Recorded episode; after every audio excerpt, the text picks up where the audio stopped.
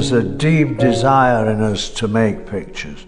I mean, they've been drawing for 30,000 years. The teaching of drawing is teaching people to look. That's what it's doing. It was really when I was at art school that I started to see the relationship between history, philosophy, politics, and art. Prior to that, I, I thought that art was just making pretty pictures. Actually, art is connected to, you know, life. You can't teach art in the same way you can teach French. French exists whether, whether you do it or not. But when you're doing art, the center of doing art is in yourself. Most of the literate subjects do not ask that of them. So this develops an entirely different realm of skill. Creativity is critical thinking. And without it, how are you going to uh, really open up and ask harder questions? And art opens all of those kind of passages and possibilities to think beyond what we already know.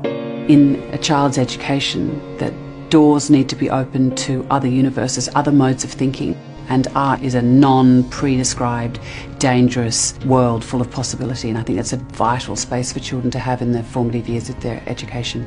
From a top down level, you don't have innovation if you don't have arts.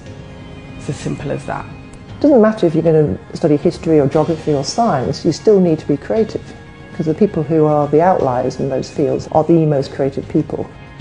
To have art in schools be eroded, which is happening at the moment, is disastrous for Britain, I think, because our best industry is the creative industry.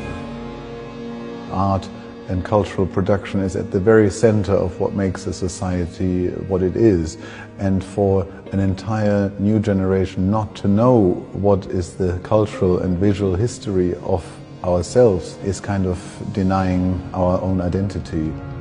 Art is a reflection of the society that we are, the kind of mirror that art holds up, the way that art helps define the identity of a nation, that you can trace that back historically. It's deeply embedded in humanity. What art education does to people who are not going to be artists is giving them the opportunity to build certain aspect of themselves that otherwise will be either ignored, undeveloped, or repressed. It's all about kids finding out who they are, and they're all different that you can be whatever you want to be is something that art certainly taught me. It can access a part of your brain, body, spirit, mind that nothing else can. Nothing is more stimulating, exciting, consoling than looking at a brilliant painting. Art in schools shouldn't be sidelined. I think it should be right there, right up in the front, because I think art teaches you to deal with the world around you. It's the oxygen that actually makes all the other subjects breathe. There's a great quote by John Ruskin, art shows us what it is to be human. And really that's, that's why art should be on the curriculum.